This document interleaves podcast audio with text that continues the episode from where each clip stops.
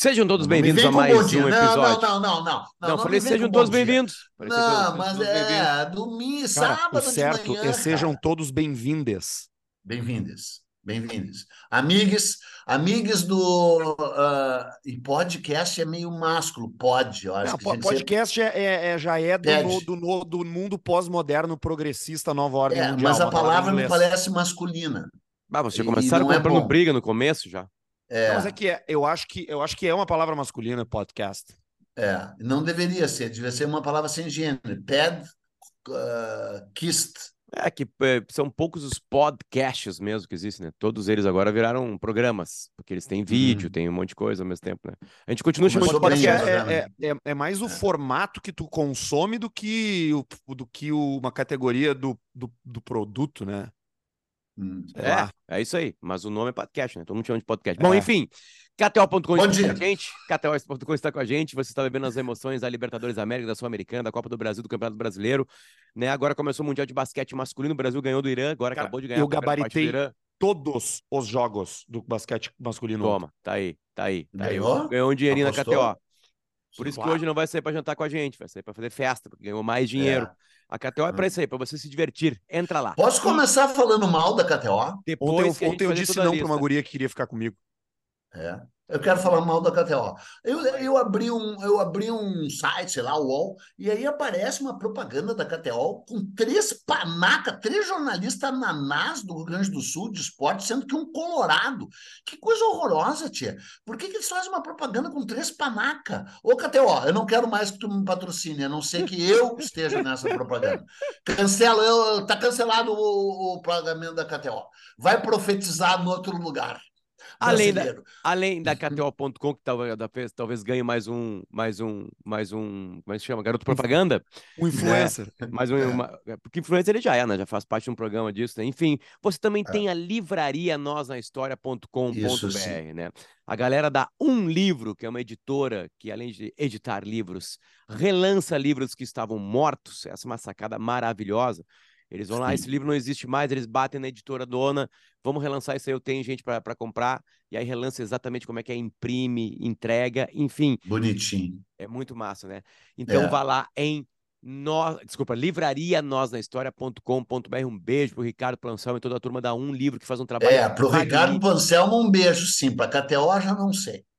E também venha no apoia.se barra nós na história, que não adianta nada você escutar isso aqui de graça, né? Você acha que vai É. se safar, mas o destino pode te encontrar aí numa esquina qualquer aí e você perder. Então, Maria, deixa Não, eu e o Lucas, o. Lu- o Lucas Preto, você sabe quem é, né? Meu Claro. vizinho aqui, que tem uma academia para milionário.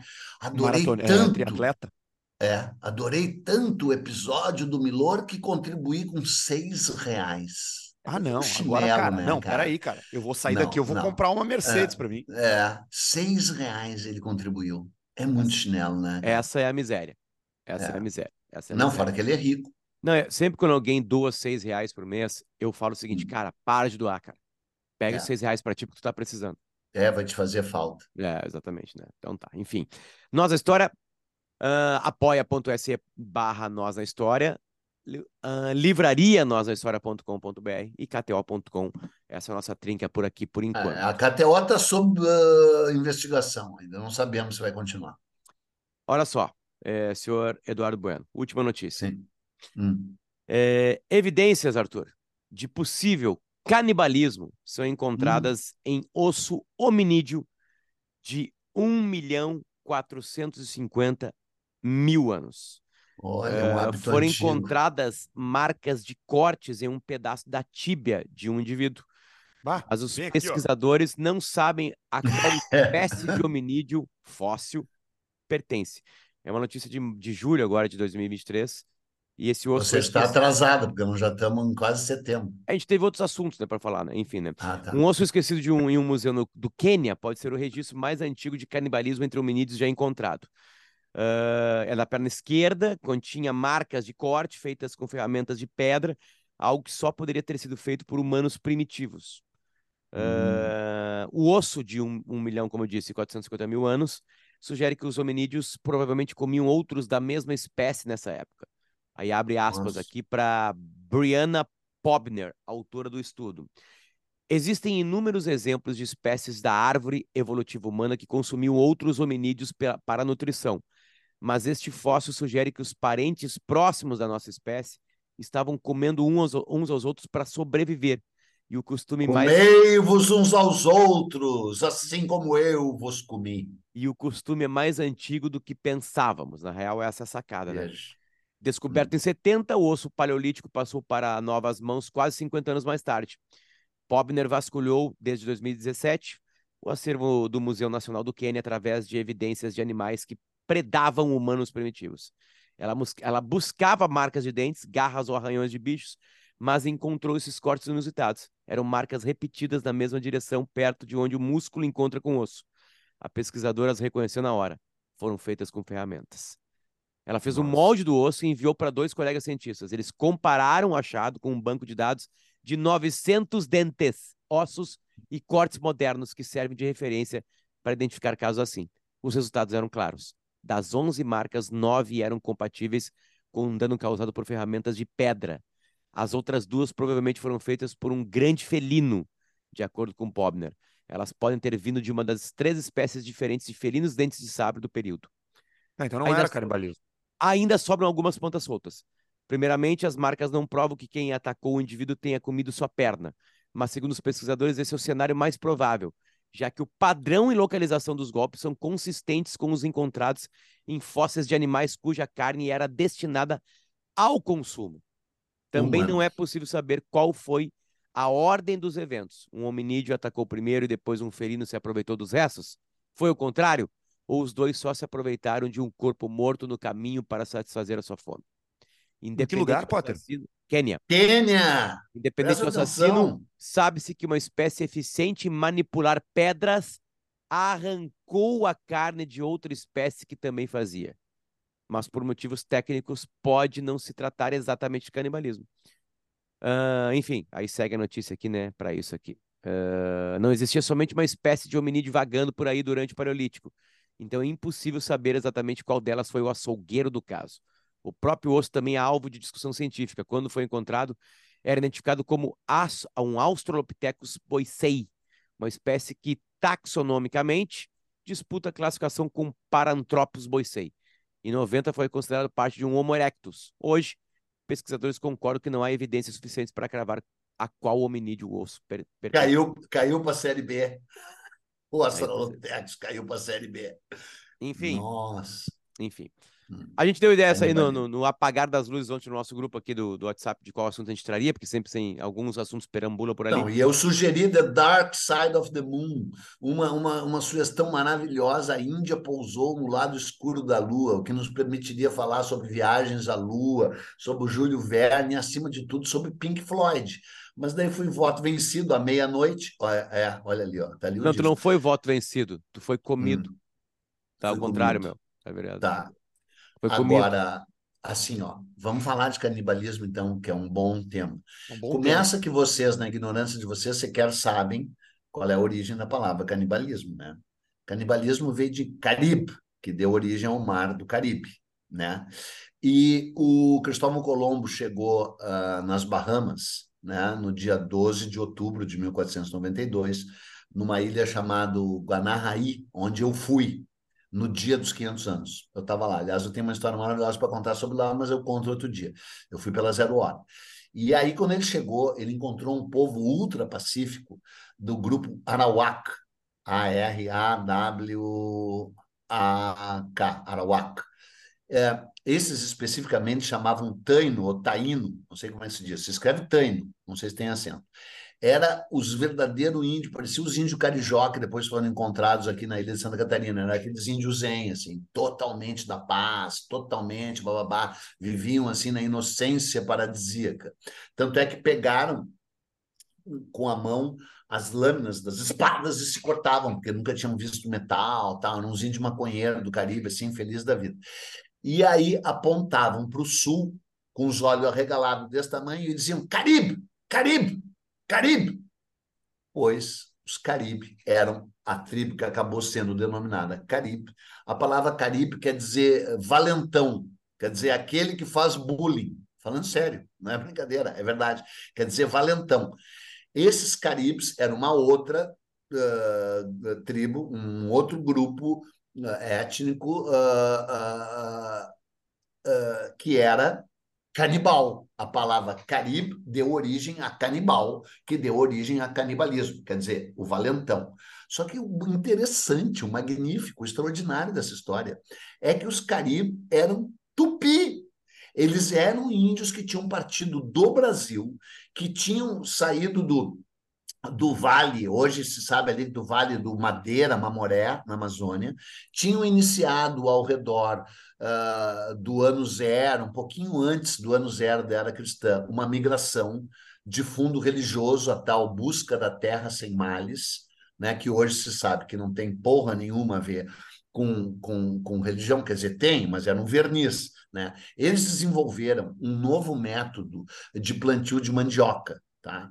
A, partir da coivara. Coivara quer dizer o quê? Queimar a mata e com as cinzas da mata queimada uh, fertilizar o solo e aí plantar a mandioca. Aí a mandioca vem com mais força. Né? Só que se tu repete isso muitas vezes, tu desertifica a floresta.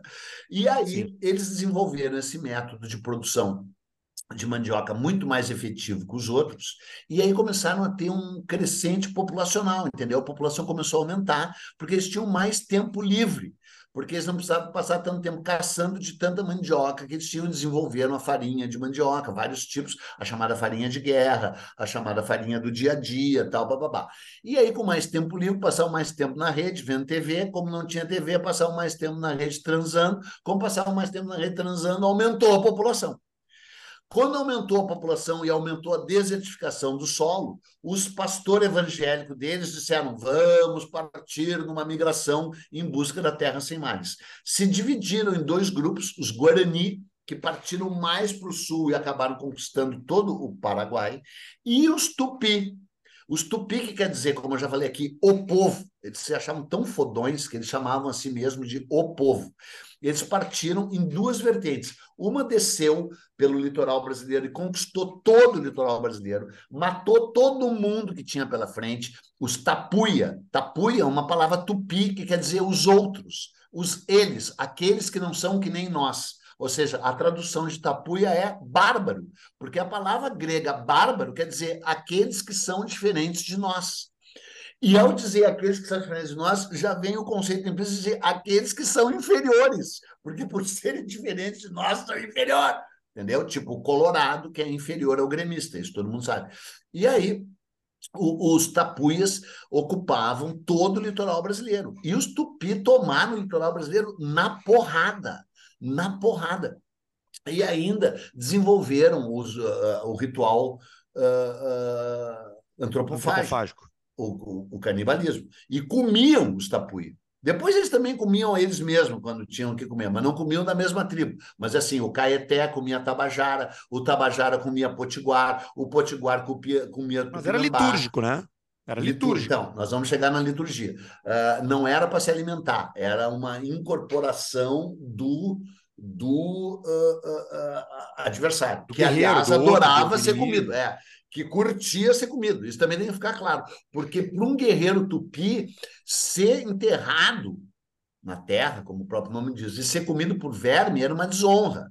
A, a, a, a, a, a sepultura ideal de um, de, um, de um guerreiro tupi era o estômago do seu adversário para dar para incorporar, para ser incorporado ao vigor e à força dele e para dar continuidade à teia incessante de vingança, porque a base da religião tupi era guerra e vingança. Era a base da religião deles, como está provado no livro, que é o livro que melhor define e estuda o, a, o canibalismo no Brasil, que é o livro de um francês chamado Alfred Métraux, que era amigo do Antonin Artaud, sabe? Era um francês maluco, que é o cara que, inclusive, desvendou os mistérios da Ilha de Páscoa, porque ficam nesse papo, ah, Ilha de Páscoa tem mistério, aquelas, aquelas, tem mistério porra nenhuma. O, o, o Alfred Metro, M-R-T R-A-U-X, metrô, ele, ele desvendou tudo lá da Ilha de Páscoa. E desvendou tudo dos Tupi também. Ele tem um livro chamado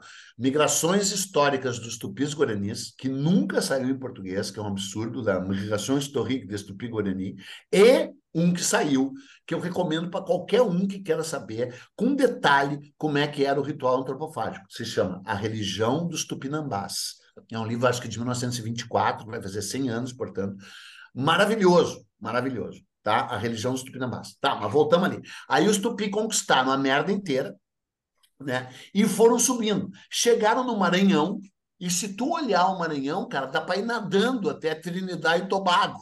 Não, é bem pertinho mesmo, assim, sabe? Aquelas primeiras ilhas ali que vão fazendo aquela curvinha do Caribe. Eles conquistaram Trinidad e Tobago, conquistaram São, sei lá, o nome da outra ali, a, a, a Santa Lúcia, pá, pá, pá, pá, pá, pá, foram indo, pegaram lá as ilhas onde o Potter vai, vai passar as férias ali, Isla Margarida, eh, San Andrés, tudo que hoje pertence à Colômbia ali, naquele Caribe, e estavam quase chegando nas Bahamas, comendo tudo que era o Arauá que encontravam pela frente. E aí foram descritos como monstros, evidentemente, pelos Arawak. E aí, Taino, né, Arawak. E aí foi a carta branca que os espanhóis obtiveram dos próprios indígenas para matar os outros e começaram a guerra e a caça ao Caribe. Se tu quiser ler essa história de forma ficcional, eu te recomendo um dos melhores livros de todos os tempos no sentido de literatura de entretenimento, do James Michener, sabe? O James Michener é um escritor americano cujo intelectual despreza, foi o que solidificou a minha relação com o Vic Muniz o grande Vic Muniz, artista, né, é um puta intelectual, mas ele fica confrontando esses intelectual acadêmicos, assim, com toda razão. E um dia, numa palestra minha, na qual eu estava presente, eu citei o James Michener, que é um escritor best-seller americano, assim, quase tipo Sidney Sheldon, Harold Robbins, sabe? Esses caras, assim, a diferença que, que intelectual fala mal. A diferença é que tu pega um livro desses caras e é impossível parar de ler. Impossível. Tua mulher começa a te dar cotovelada no, se tu estiver na cama, no, no, na costela, e diz: apaga essa luz, ou então vai para a sala. Tu não consegue parar de ler.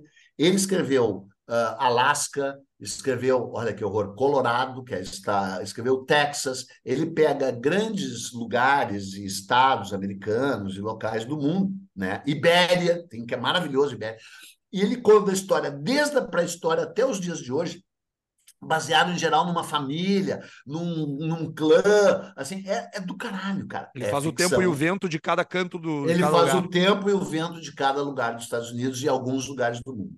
Então ele tem Caribe.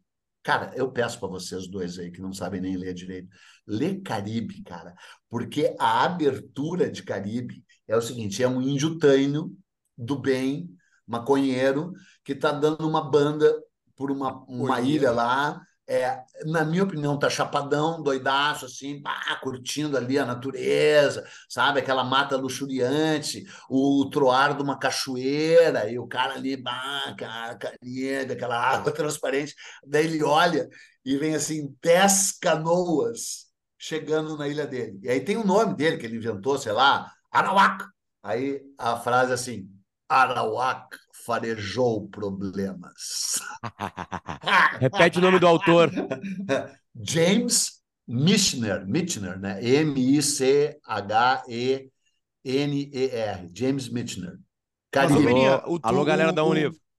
O, é. É, os, os, Tupinambá e a questão deles, deles comerem os outros tem Sim. muito a ver com isso que tu falou da guerra ser um organizador social para os caras, né? Exatamente. É um controlador Exatamente. de população, ele isso. é um ele estabelece hierarquia, isso, né? Isso, ele, ele, ele, estabelece papel, sim, é, ele, sim, é um, ele, é um, ele é um organizador social né, do negócio. Sim, né? sim, sim. Tanto é que tem um livro clássico, mais um, então, que eu vou citar, do Florestan Fernandes. O Florestan Fernandes é um dos criadores da Escola Paulista de Sociologia, foi o mestre do Fernando Henrique Cardoso, um dos criadores da USP, que escreveu o livro A Função Social da Guerra na Sociedade do Pinambá. Ou seja, tu é um gênio intuitivo, Arthur, ao falar isso. Chama-se a função social da guerra na sociedade do Pinambá, que é um calhamaço de, do, chato, chato, mas assim, importante, é um marco na, na sociologia brasileira. sabe? Esse livro. É um, é um dos pilares fundadores da tal escola paulista. É um marco na vida do FHC, que depois diria: esqueçam o que eu escrevi, né? Que, bom, não vamos entrar nesse, nesse demérito. Né? Mas é isso, era um papel social. Mas só, eu, eu juro que eu vou calar a boca, mas só para encerrar essa parte. A, a, o, o, o Alfred Metro estudou o, o, o, o, o, a antropofagia tupi baseado em três fontes. Eu não vou falar da, vou citar, mas não vou falar as duas. O André TV e o Jean Delery. O André TV era um, um franciscano uh, que veio para a França Antártica. França Antártica é aquele episódio no qual os franceses ocuparam a Baía de Guanabara, né? de 1555 a 1565, a ocupação francesa da Guanabara. O, o, o TV veio antes. E aí deu uma briga religiosa, e aí veio o Jean Delery, que era um pastor calvinista, inimigo do TV.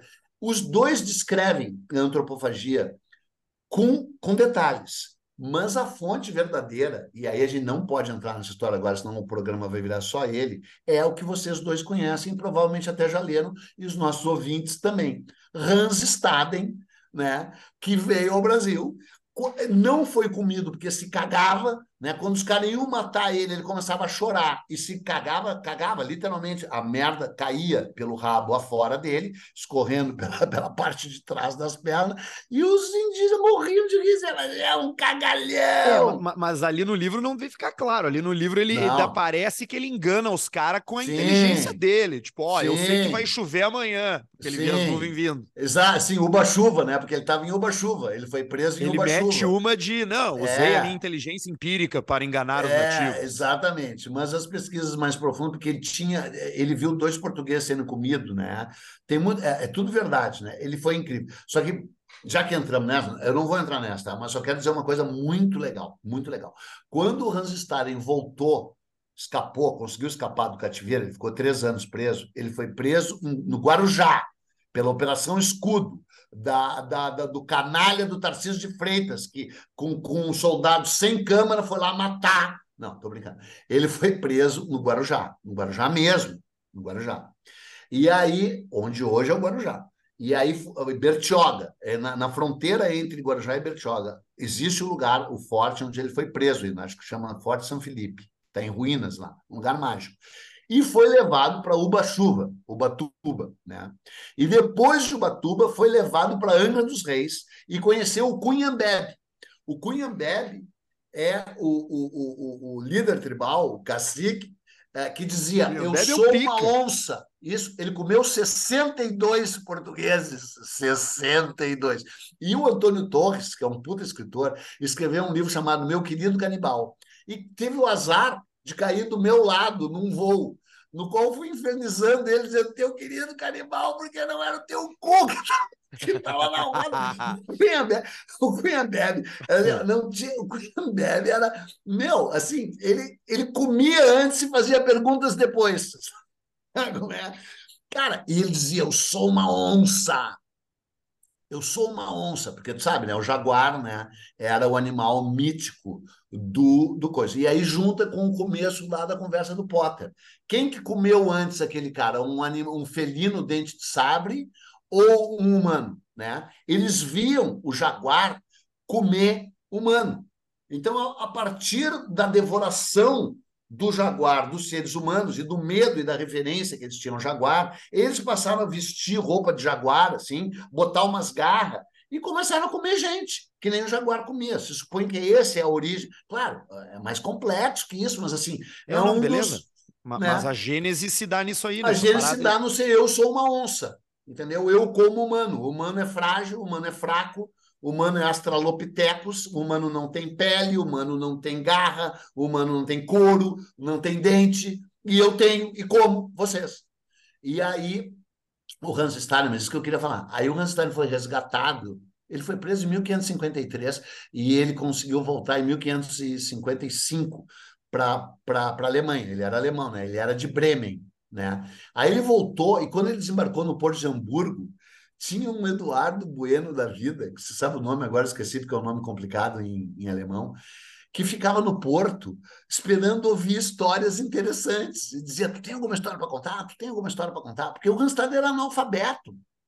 Não foi ele que escreveu o livro. Quem escreveu o livro foi um ghostwriter.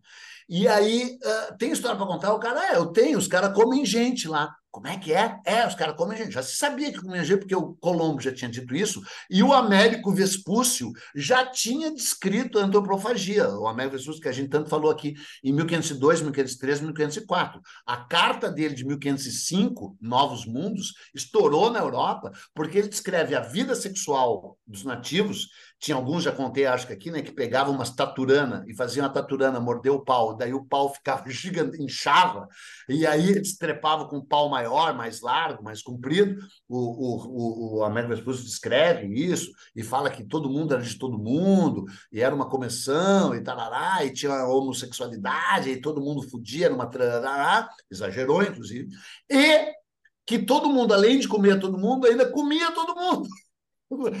no sentido literal de mastigação. Por causa disso que a carta dele explodiu e por causa disso que a carta dele batizou a América. Então, vê, nós estamos em 1505 quando ele escreveu, quando foi publicar essa carta. E agora nós estamos em 1555. Passamos 50 anos, porque a nossa tendência natural é botar tudo no mesmo saco, como se o tempo já não fosse parecido como é hoje. Óbvio que o tempo passa mais rápido hoje do que passava antes, mas 50 anos é um tempo com é meio século, cara. O mundo tinha mudado pra caralho, né? E, só que nunca tinha surgido uma, defini uma, uma descrição uh, de testemunha ocular. Todo mundo que tinha presenciado o rito antropofágico tinha sido comido por ele. Óbvio. Então não, não conseguiu. Tá. Né? Não, é, só para encerrar, só para encerrar, juro, juro. E aí, juro, para encerrar mesmo. E aí ele chega e esse professor encontra ele, ele conta a história dele para o professor, e o livro é lançado na terça-feira gorda de carnaval, do, sei lá, 26 de fevereiro de 1556 e explode. E eles ficam milionários, os dois, cara. Ficam riquíssimos. O livro vende mais que livro do Eduardo Bueno. Sensacional história. Fecha parênteses, podem falar vocês. Bom, uma das histórias mais clássicas de canibalismo é contada para a gente na infância. Talvez seja o primeiro momento que a gente lida com canibalismo, que é na Chapeuzinho Vermelho. Na Chapeuzinho Vermelho, né? A gente já é ah, apresentado, é um lobo, né? né? É um, é um lobo que é humano, né? Depois tem a vovó, enfim, aí tem o caçador que vai lá e resolve a situação, enfim, aquela coisa toda. Mas assim. Mas, mas é... qual é o humano que come humano? Ninguém come, não tem canibalismo. É, na, seu na, animal. No Chapeuzinho Vermelho. Calma. A não ser que o caçador tenha comido o Chapeuzinho Vermelho. Não, é o lobo que se veste de vovó para enganar. É o lobo que se veste de vovó, animal. Sim, favor, cara, mas a, na nossa infância, entendeu? Hum. Tipo assim, é a vovó Entendeu? Que não, tá é o lobo, cara. Tu sabe que é o lobo fantasiado. Calma, calma, calma. calma e aí, ó, mas que boca grande. Que vergonha, que vergonha. Não, calma, hein, calma, que eu tenho um artigo tribom sobre isso aí. Fiquei, Meu Deus, é do eu Mário tu, eu, eu, ia, eu, eu, Pois é, é enfim, ah. eu, eu queria perguntar sobre um negócio que é uma história que eu ouvi esses dias. Ó, vai lá. Tá, olha. A origem sangrenta dos contos de fada. Parte 1, Chapeuzinho Vermelho. Hum. Tá? Tô indo aqui. A maioria ele dos vai, contos de fadas a maioria dos contos de fadas como Chapéus Vermelhos surgiu por volta da Idade Média em rodas de camponeses na Europa, sim, onde sim. eram narrados para toda a família. A fome e a sim. mortalidade infantil serviam de inspiração. Sim. Diz a especialista. João Maria, o caralho, bababá. Sim, até para as crianças não sair fora, né? Poder ficar mais por perto da Não, e para saber que iam ser comidos. É, João e Maria estavam nesse clima aí, por exemplo. É, é. João e Maria, João e Maria canibalismo, Chapeuzinho Vermelho não. Uh, segue aqui. Numa versão francesa da história, após interrogar Chapeuzinho na floresta e pegar um atalho para casa da vovó, o lobo mata e esquarteja a velhinha sem dó. A uhum. coisa piora quando o vilão, já fingindo ser a vovó, oferece a carne e o sangue da vítima, como se fosse vinho. O que acontece? Para hum. matar a fome da netinha que come e bebe. Ah, é verdade. Tá bom. Só que essa parte foi na, na, na versão que depois se popularizou. Não tem.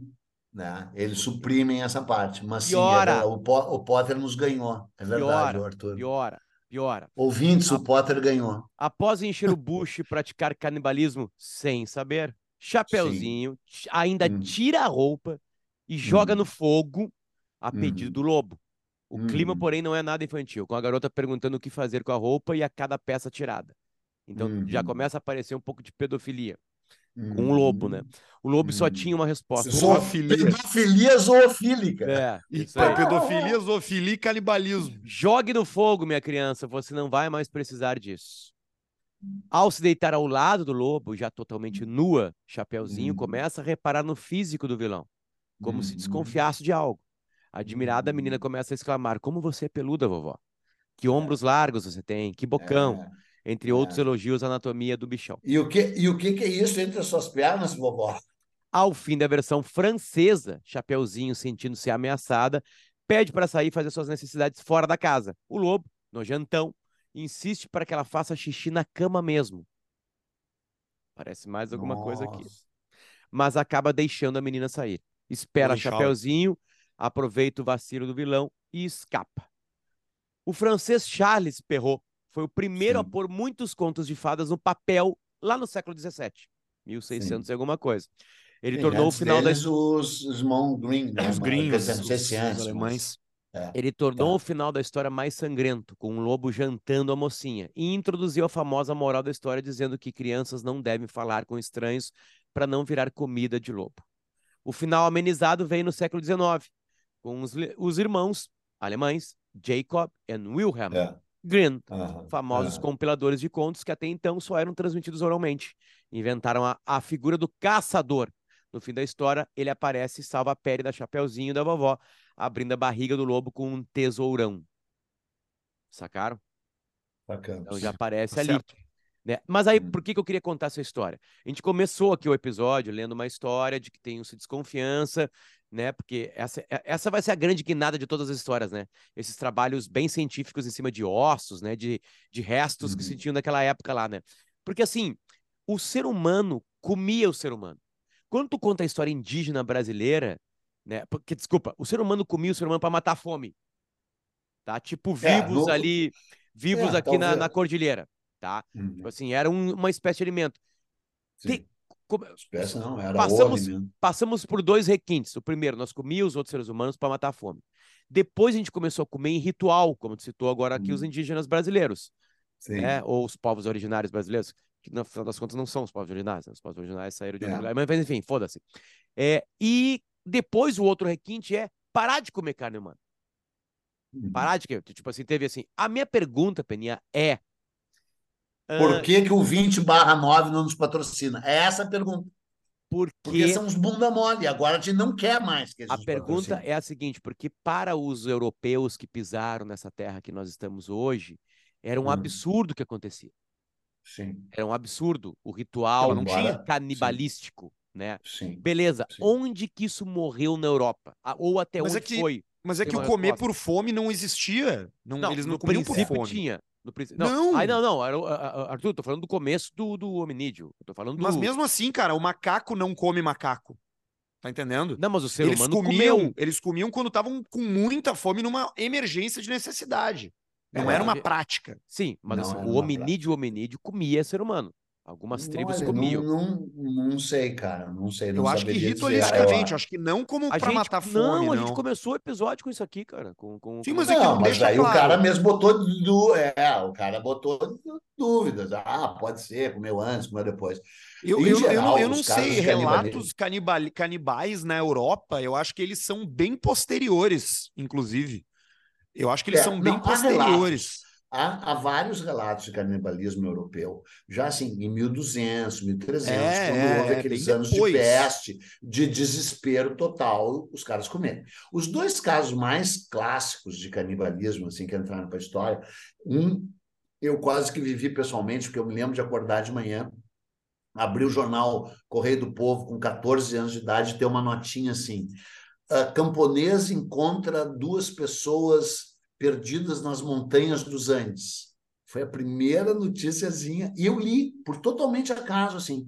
E aí se descobriu nos dias seguintes aquela história que parou o mundo, vocês não eram nascidos, em 1973, eu, eu tinha de 14 para 15 anos de idade, eu fiz 15 anos de idade, enquanto essa história explodiu, no dia do meu aniversário de 15 anos, 30 de maio de, de, de, de 73, tava... É, Michael um- Rockefeller? que Michael Não, o avião, não, o avião que caiu nos Andes, aquele Ah, dos tá. Andes. que é o Milagre dos Andes, tal. Só depois eu conheci o Nando Parra, que é o que é o que é o cara que daí bêbado eu disse eu também nunca deixei comer a minha irmã, cara. E aí hum. nós já estava íntimo, porque lembra, ele não deixou comer nem a mãe nem a irmã dele. Lembra quando ele foi embora? É, é, ele e outro, porque eles eram tudo atleta, né? Só sobreviveram por isso. O avião caiu, eles ficaram, sei lá, 70 dias, não me lembro, e aí não tinha mais o que comer. Comeram o primeiro piloto, depois o copiloto, que tinham dado a cagada, né? E aí foram comendo os outros. E aí sobrar, ainda tinha a mãe e a irmã do Nando, né? que é o autor do livro Milagre nos Anos, um livro maravilhoso que eu recomendo, da, da Objetiva, um livro incrível. Eu vi, eu, eu participei de um circuito de palestras com esse Nando aí. A gente deu três palestras juntos. Eu dava uma antes, ele completava e dele. E a, e, a, e a, história do Michael Rockefeller em 61, manja essa aí? Essa eu não sei, não, não, não, não. Cara, Michael Rockefeller, herdeiro da família Rockefeller, sim, né? Obviamente. Sim envolvidíssimo Sim. na política americana, envolvidíssimo nos, nos, nos, American Affairs dos anos 60 e tal. Era um cara fascinado por esse lance é, de indígenas e viajava o mundo, tinha dinheiro pra caralho, né, cara? E tinha Sim. capacidade de ir aos lugares e conhecer em loco e, e, visitar hum. e tirar foto. E ele fez várias viagens e ele fez várias fotos e tem tudo na internet, é facílimo de encontrar. E a sabia, última cara. viagem que ele fez foi até essa região que o Peninha contou pra gente no começo do programa, que é a Nova Guiné. Né? É, ah. Na verdade, não, Nova Guiné é na Oceania, mas ele teve, ele, ele teve aqui também, né? Uh, e aí ele Sim. foi para lá e fotografou os caras e tal, e aí voltou para os Estados Unidos e depois voltou para lá e sumiu em 61. E ninguém sabe o que aconteceu com o cara. E o cara tava lá visitando uma uma tribo canibal lá. E, e ficou amigo dos caras, os caras receberam ele, tem brode. várias fotos com, com os índios. Os índios pela volta do cara com uns pau atravessado no nariz, assim, sim, ele sim, ali sim, sorrindo. e os caras disseram só pensando, bah, nós vamos te comer, alemão, em seguida.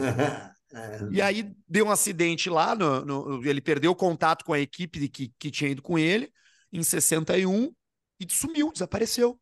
Caralho. E aí em 64 os caras declararam ele morto, porque não encontraram mais o cara. Só encontraram os índios que eram amigo dele. Ele se finir. Os caras acham que ele foi comido, obviamente, né?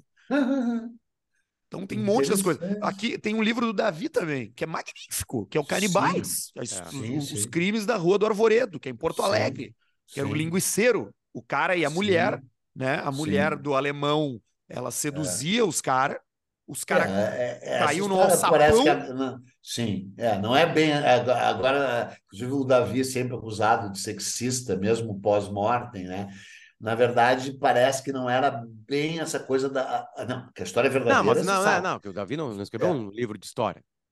É. Não, não, não. É um, é um romance. Não, e, a, e o, uma, o Davi escreveu um livro baseado no que se dizia, que a mulher Isso. atraía os caras. Mas depois as investigações mais verdadeiras, blá, blá, blá, parece que a mulher não atraía porra nenhuma, e que era feia, inclusive. Mas ela participava da história, Catarina Halsen, sei lá o nome da mulher. E ali, da, os crimes da Rua do Arvoredo. Aliás, não sei se vocês conhecem, quem nos ouve aqui, Porto Alegrense, tem o Café Mal Assombrado. Vocês já foram no Café Mal Assombrado? O cara roubou coisa lá esses dias, vocês viram? É, não sabia. É, um cara roubou. O cara roubou. Foi, foi, foi, foi ontem ou anteontem, é, circulou aí os, os vídeos, ah, misteri ladrão misterioso de livros rouba na, na, na no café. É cheio de livros. Aí tem a câmera de segurança e o cara roubando três livros, assim, botando. Então, e eles fazem, o, o André, que é o dono, ele faz toda sexta-feira ou duas sexta-feiras por mês um, uma tour noturna em Porto Alegre, começa, sei lá, às oito da noite, e ele conta todos os casos escabrosos de Porto Alegre. E esse café mal assombrado fica muito próximo da onde foi o açougue no qual o, os caras atraíam pessoas, davam uma machadada, derrubavam um alçapão, papai, e faziam linguiça. E fazia fila a elite porto-alegrense fazia fila porque dizia que era a melhor linguiça que tinha. É um fato real, aconteceu em Porto Alegre. Eu tenho um episódio. Na atual Rua canal, Fernando Machado. É, a atual Rua Fernando Machado, que era a Rua do Arvoredo. E falando em Porto Alegre, você que é porto-alegrense e está nos ouvindo, ou que mora pelo menos num raio de mil quilômetros de Porto Alegre, saiba que nos dias 1, 2 e 3 de setembro, sexta-feira, sábado e domingo próximos, Eduardo Bueno estará ao vivo no Teatro São Pedro. E já que você ouve esse podcast, mas não paga, não colabora, pelo menos tem a dignidade, a decência, a grandeza, a moral de se dirigir até o lendário Teatro São Pedro, que começou a ser construído em 1833 e cuja a, a construção parou porque os farroupilhas invadiram, destruíram, estupraram, botaram fogo em Porto Alegre, os farrapos, que hoje Porto Alegre quer festejar os farrapos, e a construção ficou pronta em maio de 1858, foi inaugurada. 100 anos exatos antes do nascimento de Eduardo Bueno, cuja mãe sempre disse: Meu filho tu ainda vai acabar no São Pedro. Ela, se, ela, ela estava se referindo, evidentemente, ao asilo de alienados São Pedro, hoje chamado de Hospital Psiquiátrico São Pedro. Mas ela quase acertou porque eu estarei no São Pedro, repetindo, dias 1, 2 e 3 de setembro. Tu já te apresentou lá, Peninha? Já! O, o, o, o, o Potter foi e ficou lá. mexendo no celular, foi e ficou mexendo no celular o tempo inteiro. Sim, é legal, anotando, né? Foi anotando as coisas. Eu e o Potter também já tivemos lá. lá. Lotamos duas noites lá já. Tá no nosso currículo eu, isso aí. Eu já lotei três e agora espero que fracasse em três. Então, os dois casos de canibalismo uh, uh, uh, mais famosos é o dos Andes, né, quando o avião caiu nos Andes, e aquele que deu origem a Moby Dick, né, quando a baleia, a verdadeira Moby Dick, a chamada Moshe Dick, a, atacou um baleeiro chamado Essex, sobraram os caras num, num barquinho, num escaler, e esses comeram a si próprios. Né? Uh, uh, Arthur, antes aqui eu estava dando uma, uma, pesquisada sobre coisas assim, sim, tem, tem provas de todas as coisas possíveis. E aí tem uma nova confusão na história, né? Que é a nossa hum. mistura com Neandertais, né? Uh, se imaginava há dois, três, quatro anos que não existia nada disso, né? E hoje os, os estudos mais profundos de DNA cada vez melhoram mais, com, conseguiram provar que a gente tem ainda genes, enfim, né? E, e teve essa mistura, né? Mas o ser humano, como a gente é assim, o hominídeo, o Homo erectus, assim, comeu gente de todas as maneiras possíveis, né? Tipo assim, comeu gente para se alimentar, tem provas disso, comeu gente para ritualizar, que quase sempre é isso, né? Comeu gente depois de morta para pegar o sangue, porque achava que o sangue podia curar algum tipo de doença, e assim, mas teve um momento da humanidade que isso parou. Teve um momento assim que isso, sabe, se resolveu de alguma maneira. Minha pergunta original era essa, assim, sabe, de tipo assim, qual, que, se teve uma uma tá cereja no bolo. A, a, capacidade de comer outras coisas, né? Não, certamente, né? Se estava linkado à fome, ficou mais fácil comer outras coisas, comer um ser humano, né? É. Matar alguém. A sociedade começou a viver com regras de que matar outra pessoa tá errado. Enfim, né? Mas, por exemplo, assim, chimpanzé, tá? Chimpanzé come, dependendo do, do estado, blá, blá, blá, se come uns aos outros, come a filha ou filho de uma outra chimpanzé que morreu para um ritual que eles descobrem que, tipo assim, a, a maior parte do canibalismo está linkado a ritual, mas também esteve linkado a, a, a fome mesmo. Né? Que Sim. depende muito da região, do frio, Sim, do calor. Mas é mais incomum, entendeu? Não era um mantimento, não era assim. O que, que tem na geladeira hoje? Não, e Carne todos humana. eles linkam assim. a dificuldade. Sim, a dificuldade sim, de se comer, de se preparar, né? É, outra coisa muito importante naquela época, assim, sei lá, é, que parece uma bobagem, né? Os seres humanos eram bem mais magros, né? O, o ser humano Sim. gordo, obeso, não existia. Né? Não, né? Então também, tipo, é assim, um animal daria mais carne para um ser humano. E seria mais Sim. fácil de matar do que um outro ser humano que se comunicava, que tinha algum tipo de linguagem. É, que morre falando ainda por cima, o que é pior, e reclama. Por isso os é. canibalismos é. mais clássicos são rituais. E alguns se cagam, e alguns se cagam, que nem o Hans Staden. Exatamente, vai comer um cara todo cagado, enfim, né? Enfim. É. É, é, é a molho pardo. Hans está é o molho pardo. Com essa acabou o programa. É, né, cara? Mas é uma coisa interessante, né? O molho porque... madeira.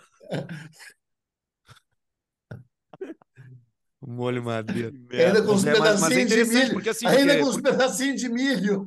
Porque é, aí, aí é claro, aí já não tem nada a ver com, já não tem nada a ver com comer, né? Comer, comer, botar para dentro alimentação, mas se a gente quiser conectar isso, cara, é, metaforizando assim, a gente é. fala de cultura, né? Porque aí tu tem a Semana Semana da Arte Moderna de 1922, em cima do livro claro. do Hans Staden, em cima de uma coisa que o Brasil virou especialista de fazer e faz até hoje, que é remixar a cultura que vem de fora, né? Digerir ela, né, e vomitar uma coisa original que misture influências de, de, de, de do que vem de fora com, com coisas que vem aqui, né? É, é antropofagia, o, Aí tem uma Cunaíma, e tu tem a, a pop art brasileira nascendo Claro, a partir Claro, do canibalismo. o Apapuru, lógico, tudo, tudo. E, e que é tupi or not tupi, né? That's, that's the question, é o que ele diz, e é, só a antropofagia une, que é a frase principal do manifesto E sabe como é, para acabar tudo para dizer para vocês verem como a gente não tá falando bobagem? Não, nós não estamos falando bobagem. O, ahn, o. Calma aqui, ó. Aqui, essa história é maravilhosa, tá? Ah, cadê? O Timothy White, descobridor dos Neandertais canibais, encontrou Homo sapiens com hábitos bem parecidos ao estudar o sítio de Mancos, na fronteira do Colorado com o Novo México, lá nos Estados Unidos. A região foi, foi, foi lar dos Anasazi, uma É. complexa cultura que dominou o cultivo do milho e a Sim. construção de vilas que chegavam a milhares de habitantes. Sim, deram origem aos Zuni, entendeu? A, a todos os pueblos. Olha é, só. os O milho, o milho é muito importante naquela região Olhem dos Estados só. Unidos ali. Em Mancos, quase. Tudo vai se fechar com o Feninha falou. Incrível. Em Mancos, quase 30 indivíduos, homens, mulheres, adolescentes e crianças, foram esquartejados, carneados e cozinhados em recipientes, recipici- recipientes de barro por volta do ano de 1200. Não é Isso. nada. Foi uma seca gigante. São visíveis marcas Hum, de queimaduras é. nos ossos e até polimento na ponta de alguns, causado pelo atrito entre o osso e o fundo do pote, enquanto o cozido fervia. Olha como os caras descobriram. Por motivos poucos, pouco claros, os Anasazi parecem ter percorrido ao canibalismo, recorrido ao canibalismo com frequência perturbadora. Há uma dúzia de sítios como Mancos no sudoeste dos Estados Unidos. Um Sim. deles conservou fezes fossilizadas Isso, isso, tudo tinha isso. uma versão humana Hum. da mioglobina, uma proteína dos músculos. O Ou único seja, o cara comeu e cagou as fezes humano. ganharem esse condimento Ah. macabro é a ingestão de carne de gente. Então, só que é o loucura, cara. seguinte, eu estudei bastante os caralho. Anasazi, sabe? Porque eles foram estudados por um cara chamado Adolphe Bandelier.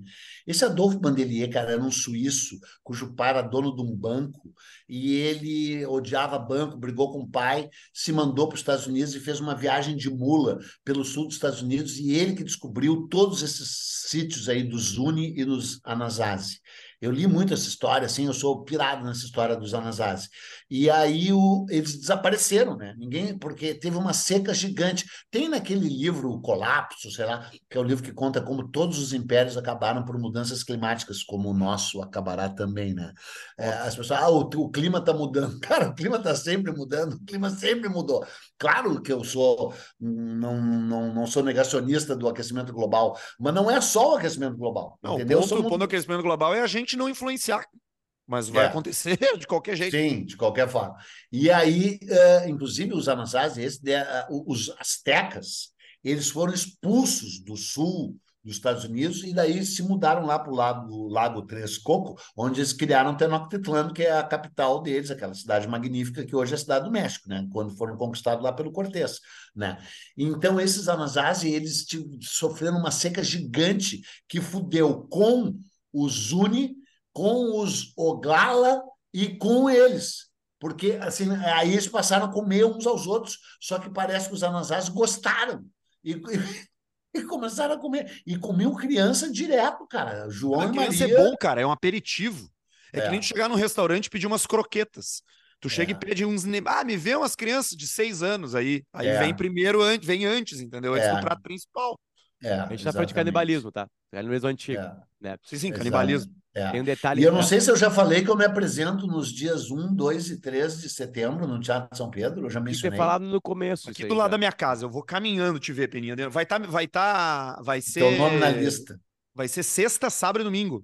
É, espero que tu vá nas três. Obviamente Não, me que tu bota vai na que tem menos, na que vai ter menos, vender menos. Ob- Obviamente Hum. que tu vai diminuir a tua apresentação de duas horas para uma hora e dez, né?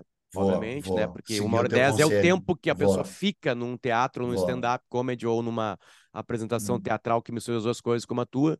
E senão tu não aguenta três noites, tu não tem mais o fôlego que tu tinha antes. Tu tem que entender isso aí. Pois é. Teve uma vez que lá no São Pedro que foi duas horas e vinte. E eu disse: as portas estão trancadas. Peninha, um amigo meu, sair." um amigo meu viu a tua Hum. peça na, na- No Bourbon. no Bourbon aqui e ele falou o seguinte: ele, ele fez uma crítica bem decente. Ele falou assim: que tu te emocionou tanto na primeira parte que tu viu Sim. disso e aí tu teve que diminuir as outras partes que também são Exato. interessantes. Ele acertou? Exato. Acertou em cheio. Pois é. Então, então tu trabalha. E é o que eu vou fazer dessa vez. Sim. E, tu, e vê se tu dá um ingresso com cadeira numerada já para o teu irmão saber onde sentar. Sabe que ele nega que isso tenha acontecido. É, tá Só bom. que tem mais ele de 10, dez, falar o que ele quiser. dez testemunhas que acompanharam, ele nega. Já que depois deste episódio aqui uh, ninguém não foi convencido não. a não comer outros seres humanos, eu vou dar uma razão científica para não comer. Certo? Seguinte. Certo. Uh, quando tu busca um outro ser humano para comer, uh, tu, tu, tu faz o seguinte, tá? Isso aqui foi um estudo de DNA de povos antigos que comiam outros seres humanos.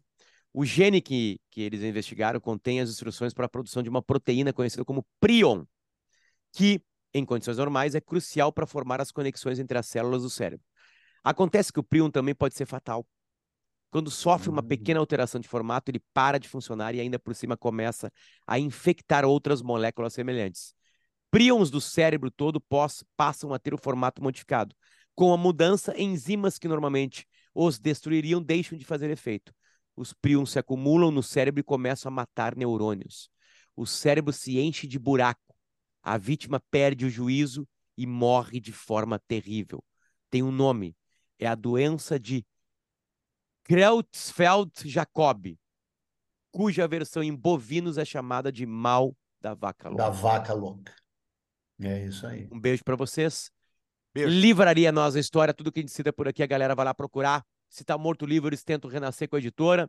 Né? E já tem a livraria posta, eles também colocam com esse conhecimento deles mais livros dos assuntos que a gente falou aqui. É só entrar lá em Livraria Nós a História, é um presente. A cada episódio você vai ter um presente ali de livros para você consumir diretamente por ali. KTO.com para você se divertir no jogo que vem por aí. Enfim, entra por lá. Tem basquete masculino mundial rolando. O Brasil tá lá, já ganhou a primeira do Irã. E também. Eu aposto no Bolívar. Nos ajudem apoia.se barra nós na história. O Bolívar tá pagando bastante uma vitória aqui no Brasil, diga passagem. Ah, e só vou, se classifica o Bolívar se vencer aqui, né? Então é uma grana boa. Um beijo para hum. vocês e a gente volta na semana que vem. Na... E tem Eduardo Bueno, volta na, na semana na que semana vem. das Eduardo apresentações é. de Eduardo Bueno nos é. dias primeiro, dois e três. Eu no... vou precisar de dois ingressos, Peninha. Tu, tu tem direito.